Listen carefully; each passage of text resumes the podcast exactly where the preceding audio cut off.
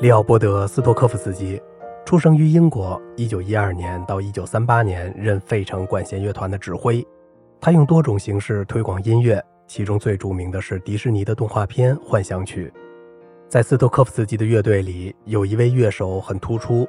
他多年来从未迟到哪怕五分钟，或是错过任何一次排练。不过这次，所有费城管弦乐团的乐手们都认定他要迟到了，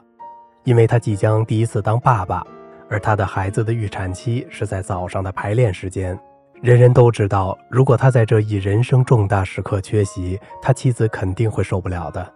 然而那天早上，他像往常一样来排练了，而且他一个音也没有错过。后来谜团揭开了，乔治·安塞尔是这样听说的：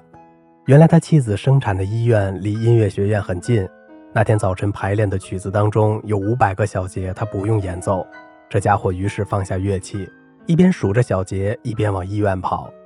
吻了新生的宝贝，还在数着小节；吻了他的妻子，还在数着，然后赶回音乐学院，拿起乐器，正好赶上演奏第五百零一小节的第一拍。